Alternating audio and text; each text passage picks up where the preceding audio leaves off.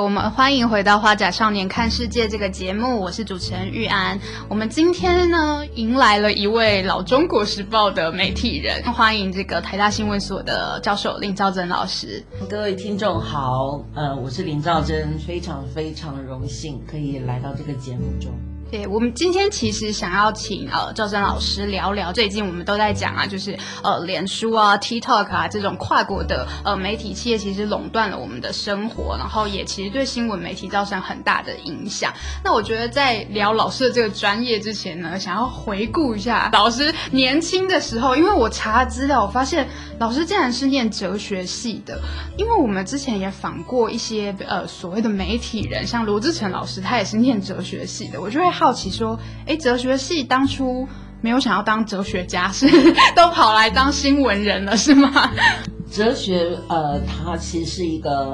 呃，我觉得很好的一个思考上的训练。哈，它主要是训练你要用批判的角度去看待很多事情，然后要怀疑很多事情。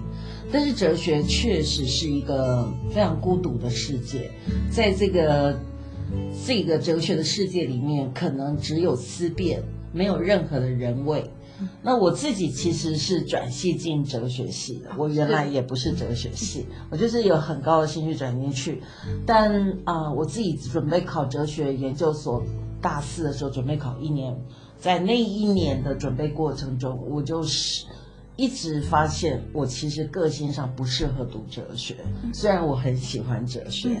啊，也因为这样，就是我后来就晚了一年考新闻研究所，也就在那一年里面，我更坚定，就是我其实应该要去做我自己喜欢的事。虽然我没有任何新闻的基础，那呃，我要考新闻研究所是考不上的，所以我必须要有一年的时间来准备，所以就晚了一年。呃，但是我还是很喜欢哲学，因为我觉得那是一个很基本的一个。我们做新闻记者该有的一个态度，嗯，也就是说，任何人跟你说什么话，他其实都希望你马上相信，而不是，呃，不要怀疑他。可是对呃我们啊，对我来说，我也觉得说，其实，在哲学，它就是要你就是要去确认好，然后你要先存而不论。所以，呃，我自己会觉得。嗯，读哲学对我来说是帮助。那我们新闻这个行业也是希望所有领域的人都可以来，并不是只有学新闻的。嗯，反而现在我看到有一些媒体，他还特别欢迎不是学新闻的哦，会有不一样的观点。对，会有不一样的观点，而且大家的所学跟关心的事情可能就会有一一段差距。再加上现在有很多财经新闻或科学新闻。啊，他都其实需要一定的本科的专业。那这些专业如果能够有不同领域的年轻人加入，那当然是再好不过。是，只是说现在就可能因为媒体的待遇各方面条件比较差，所以比较吸引不到年轻人。那老师，因为您刚刚说哲学它是比较少有人味的嘛，它可能就是一个理论。那您在就是念的过程当中，您怎么去想说，哎，我其实对人或是对这个社会是有情感的？那你还是是选择新闻？我相信应该有的人，比如说他会选社会系啊，或者什么政治系啊，对。那您选择新闻有什么特别的理由吗？有些人会说跟我的名字有点关系，说我叫赵真，啊，这个这个名字好像就是一个很亮，啊，好像就是跟名字就是 啊，照亮，照亮啊啊，然后这个呃真面目就露出来，或是让呃那个揭露的那种，对对对对，但其实没有那么深的意涵。其实赵真的意思我。是我爸爸取，他就是说，照他真正的希望实现。但是因为我们人会了解我们自己，所以我也会跟，呃，我现在的学生讲，其实你一定要了解你自己喜欢什么，不要去做一些呃别人期许你去做的事。那我自己那个时候是因为我是等于说家庭革命之后才转哲学系，所以我。那时候最大的困扰就是我怎么再去说服我的，特别是我的爸爸，就是说，哦，我又不喜欢哲学，那我要我要去考新闻，那他一定会觉得你怎么你这个小孩怎么出尔反尔的？就那时候心理压力非常大。但是我了解我自己，就是，呃，会觉得其实在学校也会接触到一些一些报道，或者是有一些，呃。正大校园里面的有一些刊物，然后你其实慢慢的意识到，就是好像有一些论述会有一些言论，其实你自己也可以参与，嗯，啊，就就是那样子的感觉，让你觉得说，呃，特别是在早期，呃，不像现在，在早期的学院里面，比方说政治上的想法，或者是有一些。比较自由派的思想的人，他其实并没有想要去当学者，他其实觉得有一块领域是可以让他去耕耘的，那个就是媒体。所以有一些啊政论性的杂志媒体，或者是呃当时比较大的两大报啊，都会吸引很多学校的一些啊研究所的人，或者是说他本身是文笔很好的人，然后。他可能就是一个书生，嗯，但是他有他的想法，他可能很很了解鲁迅，他很可能呃对五四对中国近代史有很多了解，像这样的人，他就会进到媒体里面去负责不同的工作，所以我们那时候到报社的时候，就会觉得其实是一个，好像你在那里你听。看同事们他们的接触，会感觉到有一些近代的思潮。其实透过同事或者是报社那些工作，你就可以更清楚去了解。所以我觉得在学校可能是有一些启蒙，然后就懵懵懂懂之中，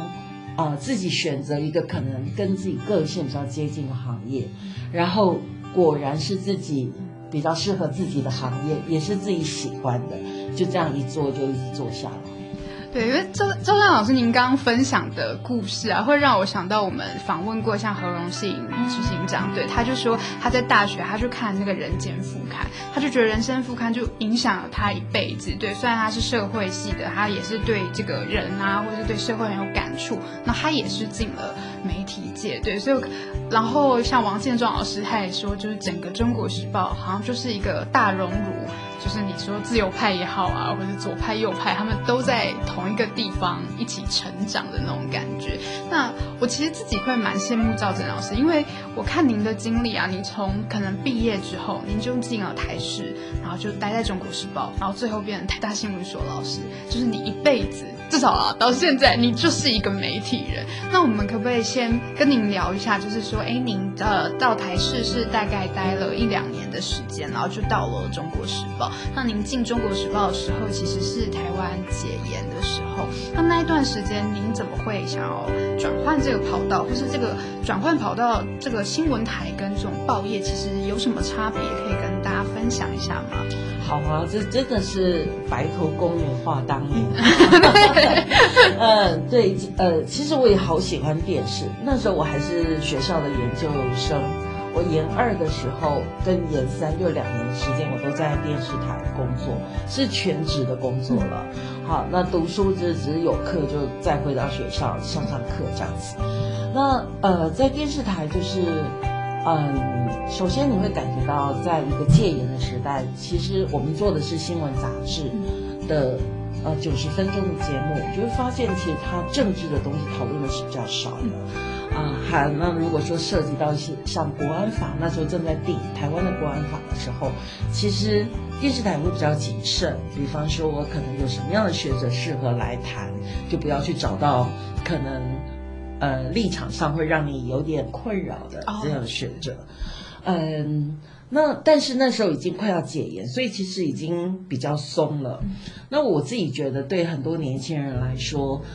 电视的媒体跟报纸的媒体有一个很大的差异，就是电视是一个团队啊，所以它会包括摄影记者，甚至那时候包括旁边的成音还有打光，我们。一组出去就是有三个人，然后再加我是四个人，所以它其实是一个团队。那这团队里面就非常重要，就是说像我们这样还是一个研究生，是一个年轻人，可是我们要负责整个作品的成败，呃，包括我们要安抚所有工作人员的情绪。那如果没有弄好，那就会让大家工作起来是很痛苦，因为我们可能出差就是好几天，我们大家都是跟同事相处。我自己就后来没有弄好，我就是跟我的摄影啊，那时候就是他可能有一点觉得说，你这个年轻嘛，你还年轻，怎么突然对我们可以发号施令起来。啊，其实我们后来都都变得很好的朋友，只是在那个时候，就大概就是因为新闻比较急急，那我很希望这个画面赶快拍下，所以我就会说啊，赶快拍，赶快拍。那可能因为口气不好或什么，就是在那个瞬间可能让我们的伙伴很不高兴。那我自己觉得这个情形其实不是只有在我身上，等于说。在电视，它是一个非常高压，因为那个画面稍纵即逝，所以大家都是在一个高度恐呃那种紧张的那种心态之下在工作。那如果说在那个时候没有去照顾到该有的辈分的礼节，或是什么时候一个一个心理上的过不去，可能就会让大家在工作情绪上比较差。所以这个也是。啊，让我后来觉得要从电视转到报纸。那还有一个原因就是，呃，电视台，因为那时候等于说有很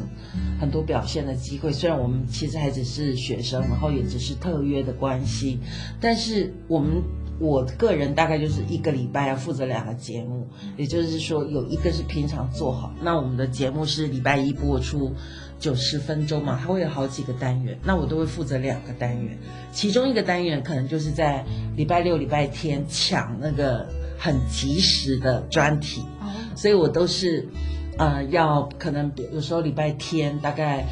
凌晨的四点才从外面回到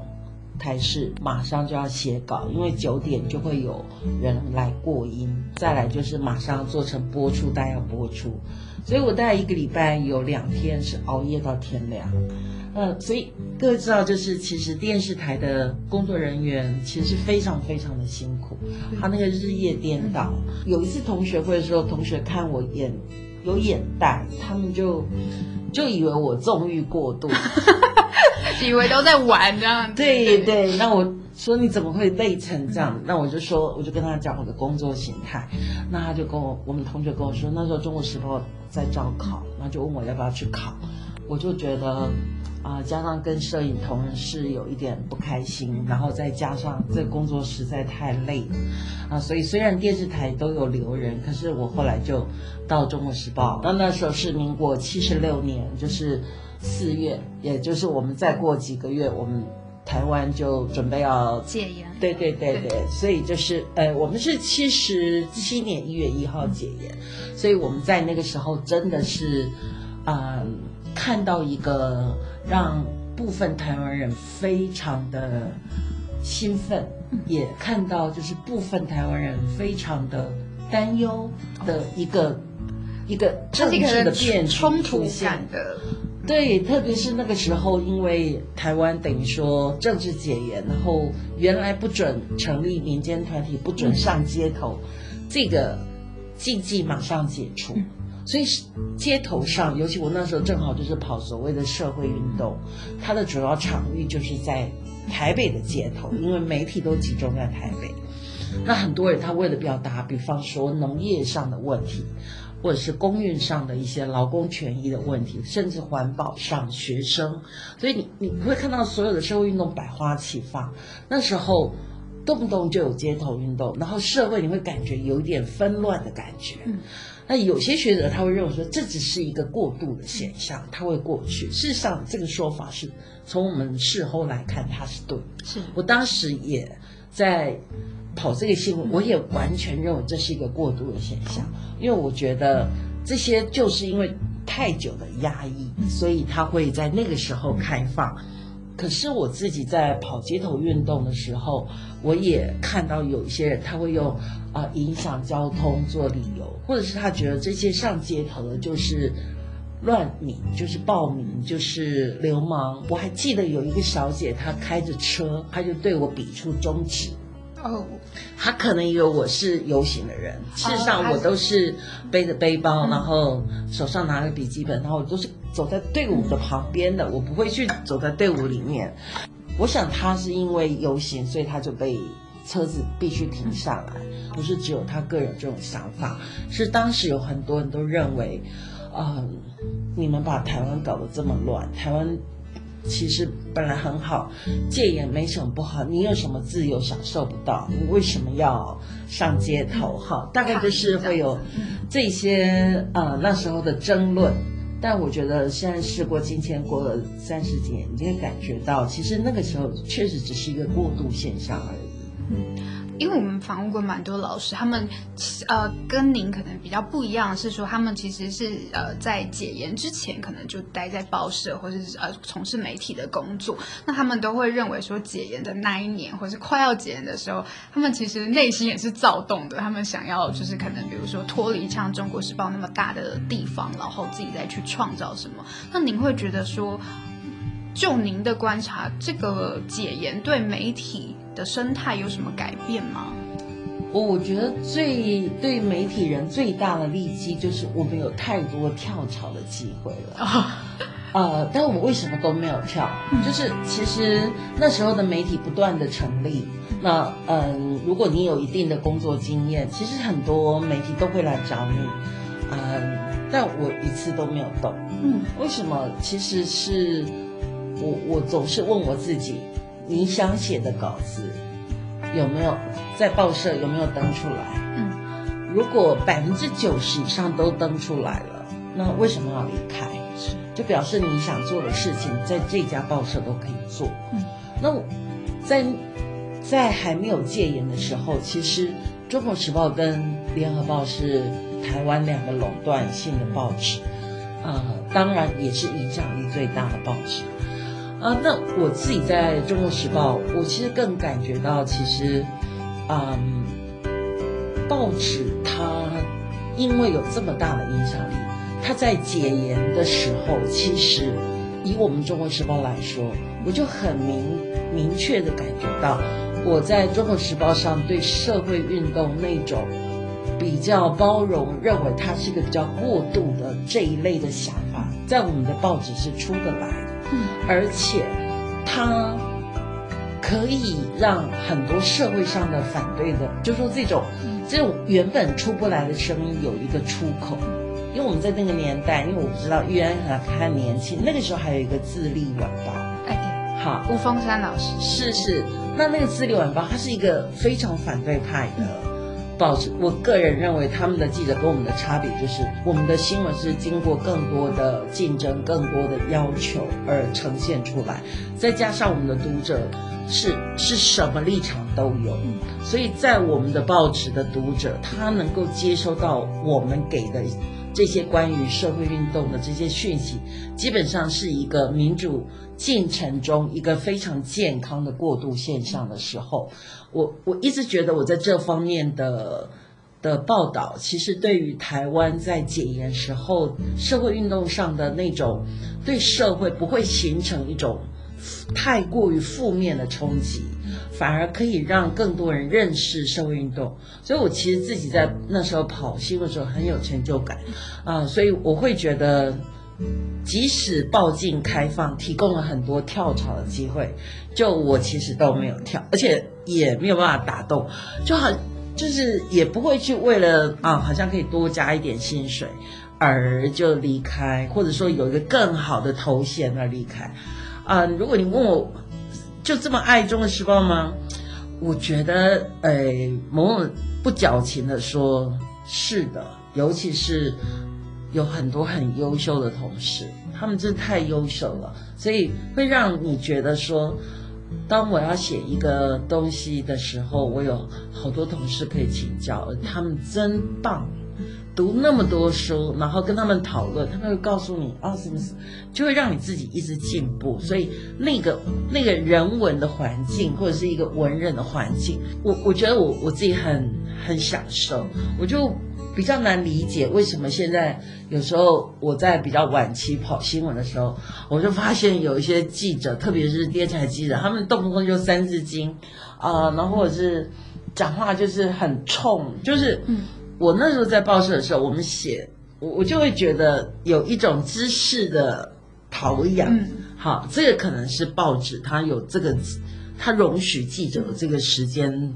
培养自己，然后让自己更进步。那可能电视台那种冲锋陷阵是太快了，他比较没有办法，他有就是有，没有就是没有。然后所以电视台又比较草莽文化，好，然后很多人说话都很江湖味。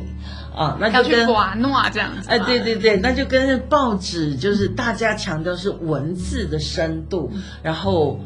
你不是只有写字而已，你还要有一点知识，所以那个要求似乎有点不同。那我想是很吸引我的。对，因为我想，呃，我们在讨论新闻议价或是讨论新闻问题的时候，为什么想要问赵正老师那么多？因为我觉得从赵正老师的话里面，我们可以看出。我相信很多年轻人，像甚至我自己，我如果你问我《中国时报》，我可能会想说，哦，它就是一个有立场的报纸，对。可是赵正老师口中，或是我访问那么多老师的口中，他不是，他是一个有文化、有思想，就像赵正老师说的，您觉得他是一个很包容的，他的读者很多元，他自由派，然后您想要写的议题，他都可以在这个报纸上面呈现。那。我其实就想跟您聊聊，说新闻怎么了，或是媒体怎么了？因为我有听到，就是可能呃，现在的一些记者，或是说呃，从事媒体工作人，他们其实会很生气，因为他们常常就听到说啊，小时候不读书，长大就当记者。他们就说，哎，我不是也要，我想，我不是我想要去问那个愚蠢的问题，而是如果我不问，我可能回去。没有办法交差，长官想要我问这些问题，我我很想知道，因为赵正老师，您大概两千零四年左右就离开了《中国时报》，离开了这个你所谓就是好像很美好的一个原地，那是因为您发现说媒体的生态已经改变了吗？是，就是两千零四年的时候，那时候，嗯。是掉着眼泪离开报社，嗯，也没有人知道我要离开。十点半、十一点要走的时候，就是把我的辞呈放到采访主任的桌上，嗯，就是这样子离开。那之所以如此，是因为那时候所有的台湾媒体大概都面临一个恶性的竞争，也就是台湾的媒体越来越多。好，因为我们报经开放，不但是电视台、有线、无线台。公共电视一直开放，然后再加上报纸有非常多，更主要的就是，嗯，有一些网络加进来。那那在那个时候，两千零四年之前，当然传统媒体还是所谓的比较大的媒体，但那时候就开始从新闻局、政府单位他们开始，还有民间，其实已经长久的一个植入性行销。呃，公然的成为政府在采购媒体上的一个主要的方式，而且就是非常赤裸裸的讲出，就是说一个专题大概是多少钱，然后如果你们媒体跟媒体之间合作，那么这个案子是呃一两千万跟你买新闻版面，然后你再附带一些广告，但是在这个过程中你要访问我们的。部长啊，然后要帮我们写什么专题，就这些赤裸裸的，嗯，那时候我其实是非常非常的头疼，而且，嗯，觉得我们已经没有自己媒体独立的立场，读者也没有办法分辨我们这一块新闻是客观的报道，还是其实已经是被卖掉的版面，它是一个广告了。对，那个时候。中国时报就是在整个媒体的恶性竞争当中，也一样面临广告，呃非常困难的竞争。所以在那个时候，我觉得我已经没有办法说服我自己继续做新闻工作。那我那时候就离开了报社。那嗯，有去天下杂志一年。好，那在天下杂志那一年，呃，花了四个月的时间，就是把。当时，公家单位跟私人企业他们在新闻上的整个新闻采购呢，做了非常完整的报道。是啊，那也让大家更了解，其实植物性要对台湾媒体的伤害。是，那我必须说，就是让我离开媒体的知无性行销，其实它不是哪一个人的错，嗯，它是一个台湾的。媒体生态跟结构的问题，其实植入性行销这个问题现在更少人谈，但它现在的严重性是远远超过二零零四年我离开媒体的时候，而且这个问题也不是只有台湾特有，其实全球他们所谓的原生广告就是植入性行销的另一个同义词，而这些情形其实是对媒体它呃原本认为自己是传递资讯的这个部分。呃，让自己的报道跟业务之间的界限模糊掉了。那在我们台湾的危机其实是更加重。嗯对，因为现在呃，赵正老师讲到，就是媒体它可能呃过去为了生存嘛，它一定可能也要需要赚钱，所以可能就会有这种新闻商品化的一个问题。其实我自己用脸书大概就是二零零七年，对，所以我才说大概十五年来，我们渐渐的脸书其实取代了很多事情，就像老师刚刚提到平台的部分，还有呃这个数位化的部分。那我们现在可不可以？谈谈老师，您觉得说脸书或是 Google 对新闻媒体的影响到底是什么？就从我一开始做这个研究的时候，呃，当时就会感受到，其实包括西方的主要媒体，像《纽约时报》或《英国卫报》等等，还有我们台湾的主要媒体，大概都从来没有用一种威胁性的眼光去看 Google 或 Facebook。比方说，在脸书上经营社群媒体，就是一个跟读者拉近关系对的一个很好的方式啊。然后，所以媒体也把自己的内容放在脸书上，这样子的去经营读者，也希望媒体呃可以在社群媒体上呢带动一个社区的概念啊，让读者可以在数位时代可以更接近媒体。但没有考虑到的是，所有在思考这些事情的，他们其实几乎都是媒体的编辑部门。也就是说，这些媒体的领导者，他们最主要并不是这个媒体的生存与否，或者是我要去拉高媒体的所得啊，或是广告的售价如何。他们不是这一群人，他们是在思考媒体的曝光吗？言论方向，或者是媒体的责任有没有尽到，或者是媒体的呃内容是不是够有深度，所以他们只谈新闻，他们不谈盈利或者是获利这一类的议题。所以这些人在看待平台的时候，从来没有从广告的争夺上去看。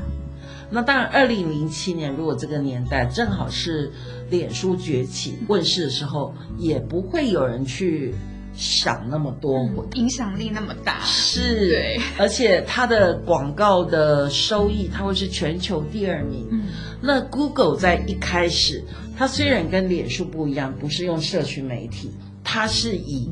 这个新闻搜寻来起家。那其实新闻搜寻那时候也本来以为是提供服务为主，也没有人想到最后的这些新闻搜寻其实会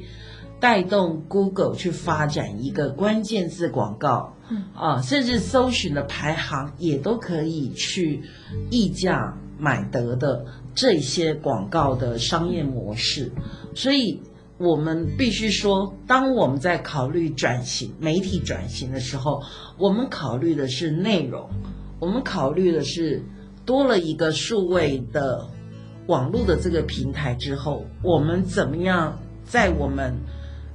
呃有限的记者人力跟内内容上如何能够深化，然后成本如何能够吸收，呃，目的都是为了维持新闻。嗯可是从二零一零年以后，慢慢的发现，其实在网络上它变成一个越来越主导性的一个平台。啊，那所以很多的新闻媒体开始不得不更用力的去注意网络的这一块的时候，就发现不但是很多人已经把他阅读新闻的习惯转移到社群媒体对，或者是转移到去看去网络上搜寻，呃，那就不会再去从媒体的它的官网上去看的时候，很多人就知道他再也不能忽略网络上这一块。那这个时候又发现，其实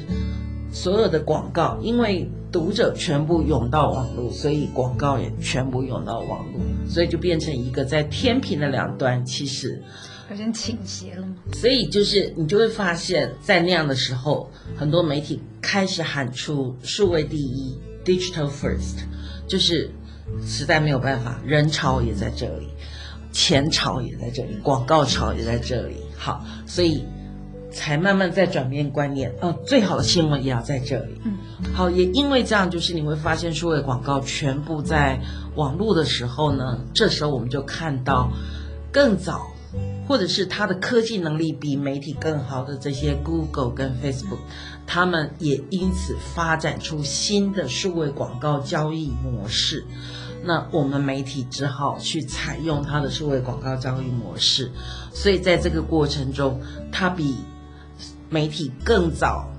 进入这个市场，而且他用数位的科技能力去主导广告主跟媒体。那媒体在数位的广告版位上变得不得不依赖平台所提供的这些广告交易的这些模式。之后呢，就奠定了 Google 跟 Facebook 他们在广告上能够有极高的收益，而媒体。因为只能出售，嗯，福音它的一个广告机制之下，嗯，去变卖自己的剩余版位的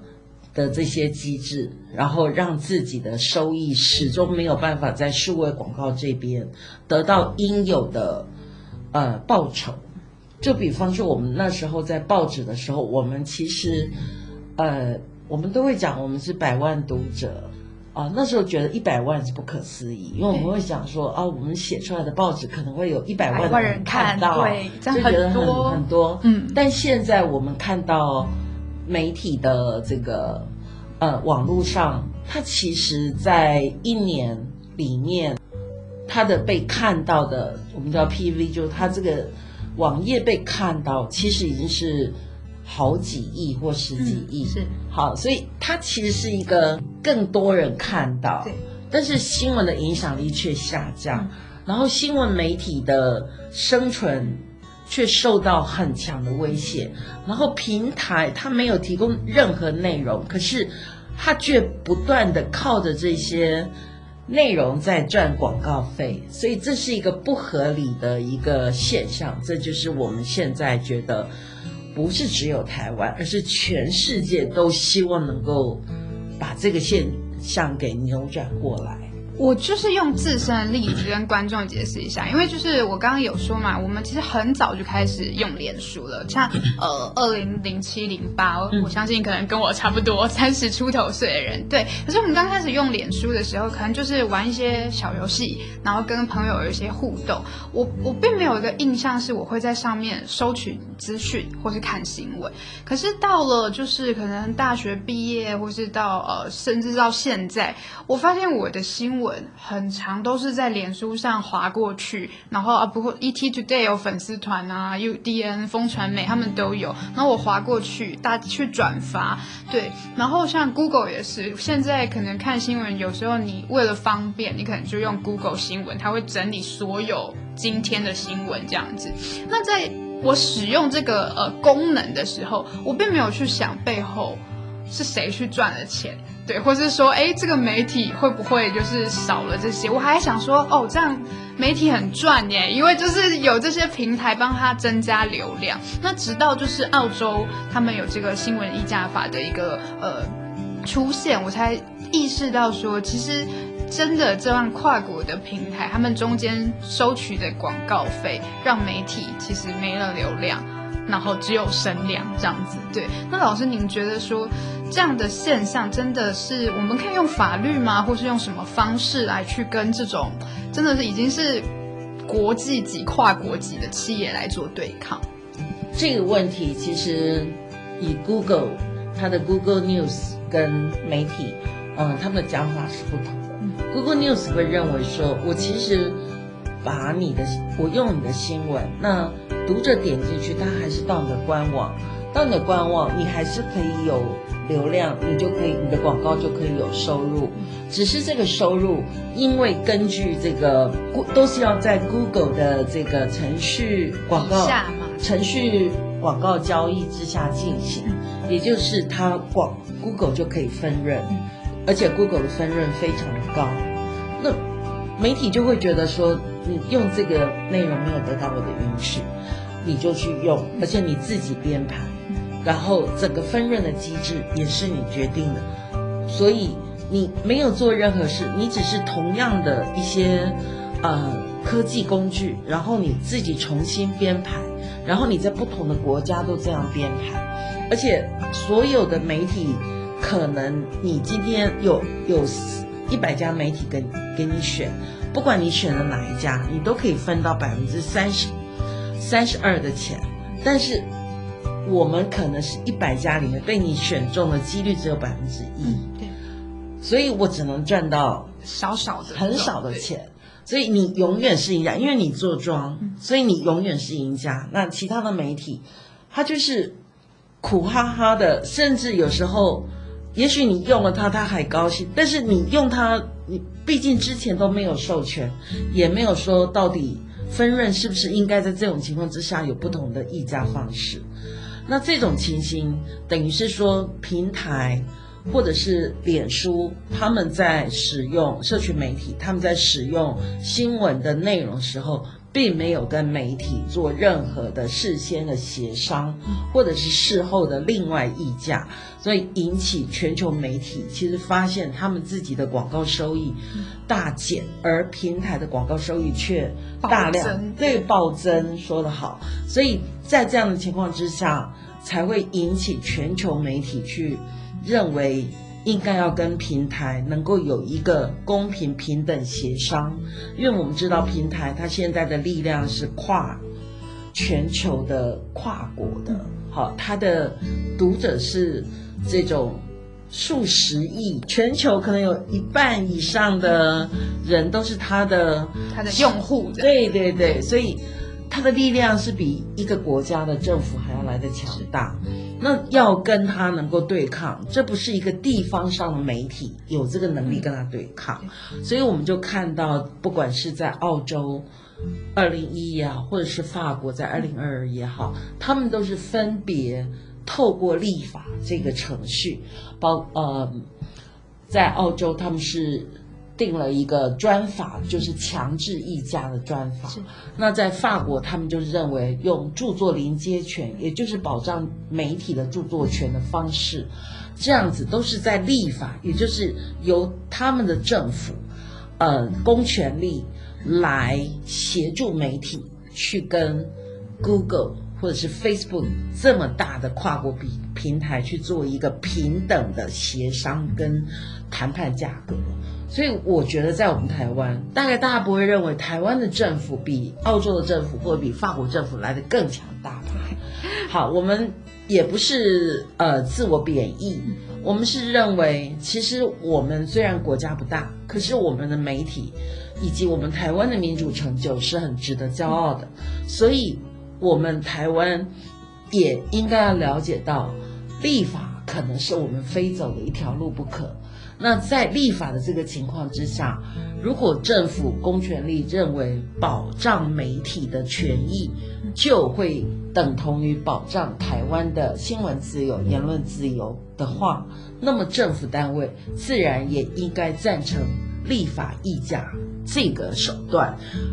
共同来保护台湾媒体的权益。所以。台湾的一些传播学者、法律学者，大家非常自主的讨论，完全是研究之余的关心，或者是说从研究上也觉得这是一个非常重要的研究议题，啊，然后来讨论结果，也认为台湾应该是有一个专法，有法律依据之后，媒体才能够取得那个跟跨国平台能够平等协商的这样的一个角色跟地位。哦，因为就是呃，虽然立法感觉就是是一个手段，但是因为呃，目前台湾的政府他们呃，数位发展部他们其实有开会，但是他们是说呃，会请媒体跟就是跨国平呃平台的厂商他们坐下来好好讨论。那这个讨论呃，您觉得这个讨论会有一个结果吗？这是我第一个想要问的。那第二个问题是说，因为立法它再怎么样，它都是需要一段时间，它不可能就是可能呃两个月就。有一个法案的呃形成嘛，那可是我有看到一个数据是说，其实媒体的收益啊，它其实从十十年前吧，跟现在已经算是砍半了，对，所以这样的立法会不会来不及呢？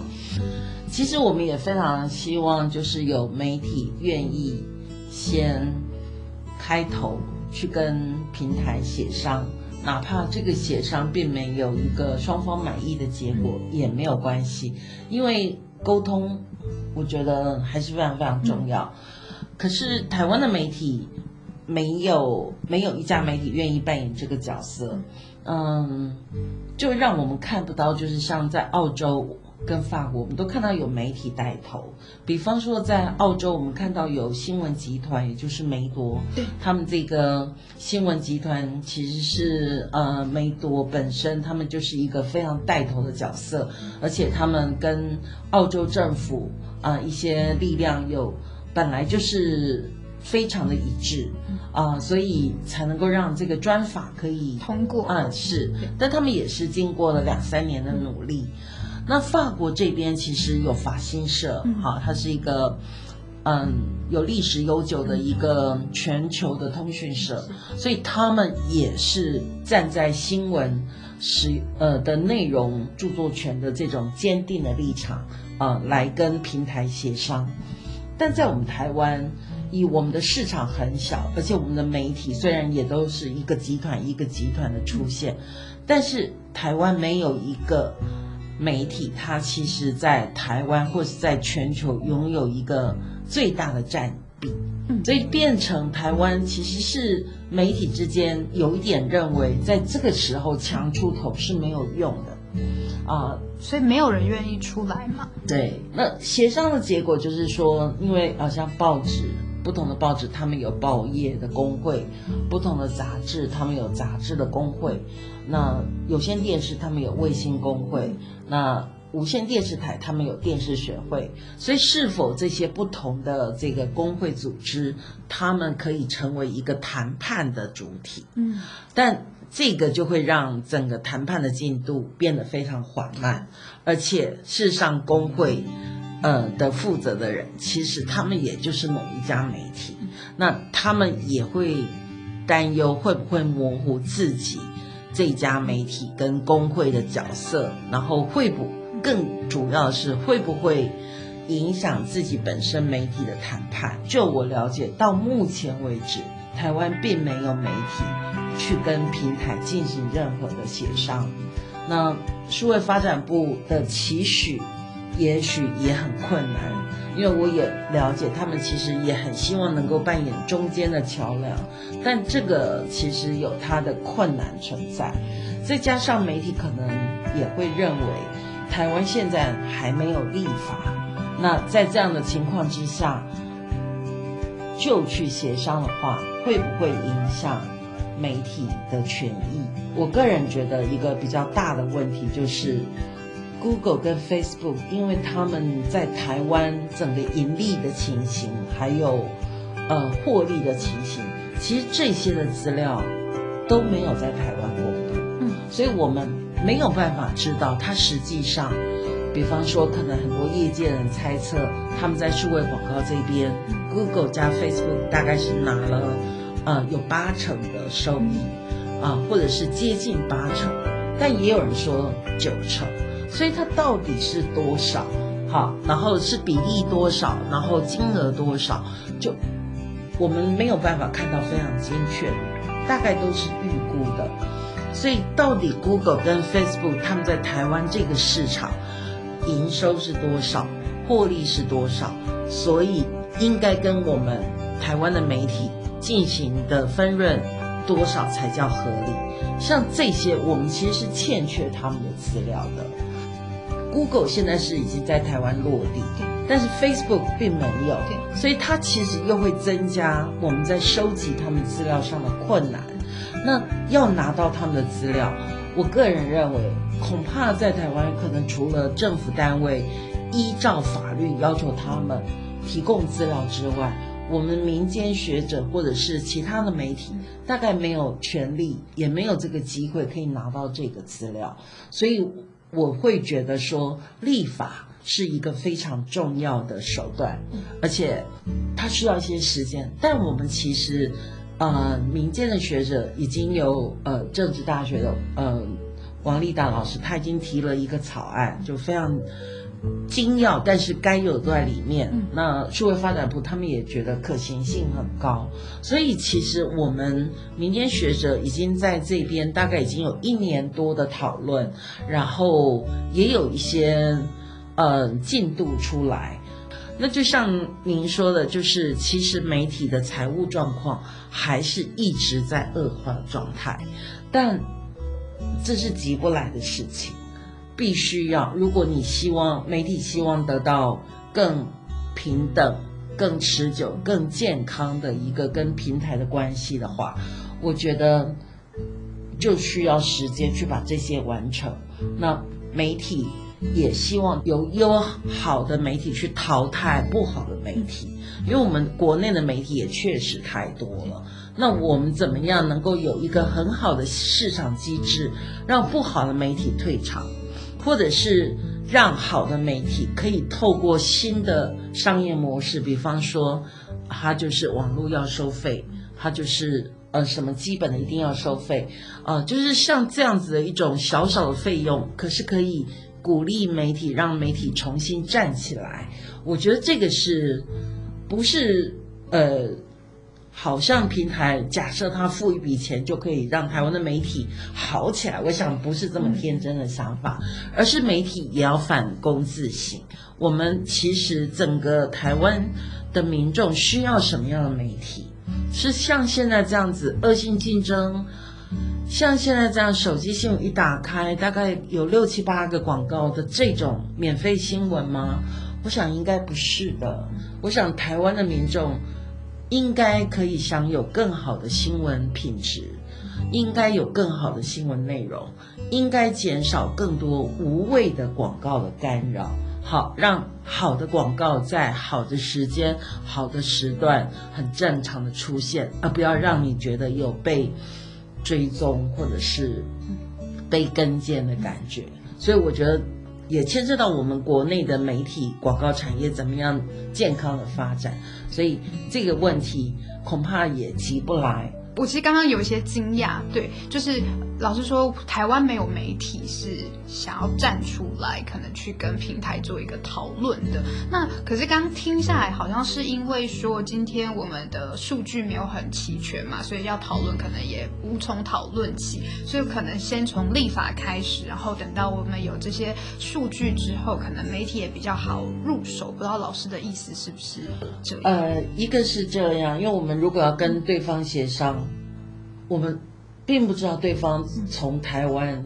这边到底他的获利是多少。我们现在看到的的报表都是他们全球第一季、第二季、第三季、第四季他们的全球的收益是多少。可是这些是来自所有的市场。那在我们台湾是如何？我们应该要跟他讨论。我们需要更多的。呃，政府单位能够更有效的去取得 Google 在台湾的一些相关的盈利收益之后，然后如何的让他们愿意更呃透明化他们的资讯，然后让我们媒体也了解到他们实际的运作情形，然后再来协商，才能够让彼此有一个呃。共同的讨论的一个基础，那现在就变成，呃，媒体可能也会觉得自己受伤很严重，可平台可能也会觉得，那来看我的脸书或者是来看我我的搜寻引擎或者是等等，也有很多各式各样的内容，也不是只有你们媒体，所以会变成各说各话。那我自己认为，其实我们还是需要有一定的资讯。那我也深刻的感觉到，这些资讯真的只有政府单位依法才能够要求这些跨国平台提出来。呃，我们其他人是没有办法，所以，嗯，会才会觉得立法，然后政府单位，嗯，必须要像澳洲跟法国一样参与到这个法案，成为背后最坚强的支持力量，才可能让这件事情有更好的结局。对，那老师，您刚刚其实提到了一个，我觉得。自己会想要反思，对我的事情是说，呃，虽然现在媒体是算是寒冬嘛，可是其实媒体自己也会想要思考说，他们应该成为怎么样的媒体。可是我们作为观众，我们也应该去想。自己想要看到什么样的新闻，有什么样的媒体？那其实我就会想到老师最近出了一本书，叫那个假新闻政治。对，呃，可能最后想要问老师说，因为也要选举了嘛，明年都还有选举，那这个选举期间假新闻还有这个网络这种网军对很多，那。老师写这本书，您想跟能不能跟我们谈一下，就是这个假新闻其实对整个政治也好，然后整个社会的影响是什么？我觉得假新闻它其实是跟它的操作面有很大的影响。像嗯，有些假新闻，它其实它就可以利用嗯一些社群媒体或者是网站的。分享机制的这些，包括演算法，包括资料的使用，呃，也就是它可以利用平台去进行各种所谓的病毒传播，利用现有的科技力量，让原本我们传统时代就有的假新闻，可以让它的破坏力量放大一千倍、一万倍。所以，假新闻根本不是新的东西，嗯，好。大家都知道，它可能就是谣言，就是某种欺骗，或者是某种自我夸大。嗯，如果在传统时代，嗯，有人这样，可能大家很事后事后知道是你在传播谣言，会对你不再信任之外，好像你的破坏力也就是如此。可是现在不太一样，现在是因为整个网络的时代，那个传播的速度。非常的快，而且它根本不会比媒体慢。它其实利用社群媒体，它的传播速度很快。过程中如果还有哪一个名人或者是网红在转发了，就对对对，传播就更快了。对，而且你也知道，那种会转发、会分享的其实太多了。所以他假新闻如果。他本身再去加上一些加油添醋的各种元素，那可能更多人不假思索又会传播。那如果说他是无心的啊，只是一个一个一个捏造的谎言也就罢了。但是它如果里面其实包含了更多政治上的动机，那就会让假新闻其实从一个简单的言论变成是一个可以。操弄命的武器，那所以它变成一个致命的武器之后，它影响的可能是这个社会的安全，可能是这个社会的民主的基础，可能是这个国家的治安，所以它它就会变成不不可以小觑的一件事情。再加上有一些演算法，它就是喜欢这一类的新闻，所以你会看到很多的。就是传的非常广的新闻，它就是有某种某种元素的因素在内。好，那大概不会认为一种一则认真的新闻、严肃的新闻重要性会传得很远吧？大概不会吧？因为比较无聊嘛，没有这种魔力这样。对对，那这个其实都是平台演算法，他们根据讯息的特质啊，以及可能吸引人那。当然，跟他背后想要获得的广告收益是有关系的，所以我们才会觉得平台的很多资讯传播的这些设计，包括它的演算法，它并不是为了让这些好的资讯有一个更四通八达的传播，像我们媒体一样，我们希望这个重要的新闻，它即使再 boring，我们也可能把它做头版。嗯但平台不会这样的嗯，，还有啊流量嘛？对它要它希望越多人看越好。我其实想要呼应，就是刚刚老师说的这些媒体的困境，因为，呃，我就举一个我今天才看到的例子好了，就是我前几天去参加了一个论坛，然后其中呢有一个产业界的大佬，他就在讲说，他其实想要表达的就是说，台湾的产业要自己加油，要不要就是都薪水给不高，这样子可能从国外的一些人才，他们你要叫他从在国外念书，然后人家可能年薪都是开什么四五百万，然后回来台湾就会比较困难。他就是他说了一句话，他说：“哦，又不是笨蛋，笨蛋才要回台湾。”那这句话我当下听，我也觉得哦很合理啊，在这个脉络下很合理。但是隔天他就被用在了新闻的，就是那个头，对他就在他就被用到标题上了。那本来这也没什么，但是呢，就有另外一个老师说，就是那种名人，他就转发了这个东西，然后他下面的配文也是在说啊，就是呃，我们回台湾不是笨蛋，我们是爱台湾这样子。那我自己点进去那个新闻看，其实他的新闻内容是有很明确的写，呃，董事长吧，他们他的意思是这样，可是我其实很讶异的是说，连这个名人他其实也是一位教授，那我觉得。如果连他都没有看内文，然后去转了这个文章，那他转了之后，一定有更多人去看了他的东西。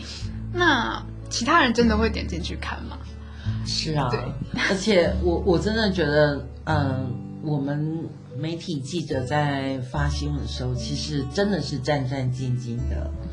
就我我很难想象有些人他在转发新闻的时候，居然自己没有看完就转发，而且现在假新闻的问题不断的有人谈起，我相信没有一个人没有听过。啊，那当然假新闻它它会错，就是刚才举的例子，其实一个是标题可能就在误导你，好，我们把这个叫钓鱼标题；另外一个就是它里面的内容，它其实都是完全按照新闻的那种表现手法，它就是要让你相信那是个新闻。嗯。那如果它是个新闻，那它就是真的。好，所以很多人以看到这个是新闻的模式，那就想哦，有导演，有第一段导演，哦，每一段的写法看起来都好像新闻，哦，那它就是新闻，哦，那它就是真实。其实根本就是只是一个模仿它的外形，那里面其实很多都是。假，甚至我们也看到很多捏造消息来源啊什么，所以就是我觉得那种你一定要设防，在社群媒体上活动要设防。转发新闻要设防，可是这个对有一些他可能目的是要流量，他可能就是希望他的网页不断在更新，像这样的，如果有这种心态，他是不会考虑这些的。但我觉得，如果说你老是转发一个人老是转发错误的讯息，我觉得长期下还是对他会有不好的影响。我觉得这个还是要引以为戒的。我觉得从老师身上真的可以看出一个媒体人应有的，就是怎么讲，对社会的热情，对，然后对真相真的是就像您的名字嘛，照亮真相这样子，对。然后我也认为说，老师说的就是平台上面他们除了有自己的责任之外，其实他也的确他给了一些就是好处嘛，对，就像呃，我相信不论大家喜不喜欢中天电视台，但他被关台的时候，他转战 YouTube。真的是越战越强，对，所以我觉得，呃，一件事都有好有坏，对，那怎怎就是可能，但是如果有问题产生，那真的是要找出解决的方式，要找出共识。那我们今天可能请，不知道能不能请赵正老师最后分享一句，就是您觉得未来的媒体，您的想象或是媒体对你来讲是什么呢？我自己一直觉得，就是我这一生啊，大概除了新闻之外，我一无所有。嗯，啊，所以。这句话很浪漫哎、啊 对啊，啊，可是这是我一生的写照，就是我我我会觉得，其实新闻呃，它是一个全球跨国界的，嗯，好，那诶，我很有幸在台湾正在开放的时候啊，以新闻记者的角色去参与台湾的整个进步啊。那我现在是以一个学者的角色啊啊，参与到台湾媒体最困难的关头。我觉得如果台湾没有一个健康的媒体，那台湾就会在很多的言论或者是民主上，我觉得会基础会非常的摇摆，会非常的危险。就比方说最近的选举，很多口水，很多人其实很担忧，觉得台湾的选举怎么变成这样？那很多人就更不愿意去投票，然后民主就会变成只是少数人在关心的事情。那这个都是危机啊。那如果我们有很好的新闻媒体，那他的一言九鼎，他讲出来的内容是更能够呃让大家了解。其中的是非，也就是媒体可以扮演这个社会的一些白雪球的角色的时候，我觉得绝对是对社会有帮助。所以我会很希望新闻对我来说，新闻就是一个正面的词名词，不会像有人认为说，哎，你们新闻怎么这样？好像觉得新闻是一个一个乱象这样。对，是个乱象。但我就我比较认为新闻是一个正面的名词，它就是一个资讯，每一个公民都应该被，都应该知道这个他的环境中会发生什么事情，有什么是他该知道的，而且是对他有帮助的资讯，可能很难一言以蔽之，但我想。我我想新闻是我的职业，大概是我最爱的工作，大概就是不会变的。是我们今天真是很荣幸可以跟赵真老师聊天，然后听到那么多的故事。那我也希望说，大家其实一生都在追求自己的理想吧，或是很想要做的事。那我觉得赵真老师可以讲出那么浪漫的，就是除了新闻，他一无所有。真的是，我也希望就是大家都可以找到。自己最想最想做的事。我们今天谢谢林兆珍老师，谢谢老师，谢谢谢谢大家，谢谢主持人，谢谢。